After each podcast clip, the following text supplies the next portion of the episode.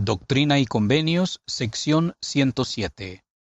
Las bendiciones del sacerdocio.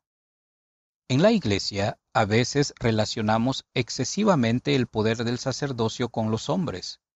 El sacerdocio es el poder y la autoridad de Dios que se dan para la salvación y la bendición de todos, hombres, mujeres y niños. Un hombre podrá descorrer las cortinas para que la cálida luz del sol entre en el cuarto, pero él no es el dueño del sol, ni de la luz, ni del calor que brinda. Las bendiciones del sacerdocio son infinitamente mayores que aquel a quien se le pide que administre ese don.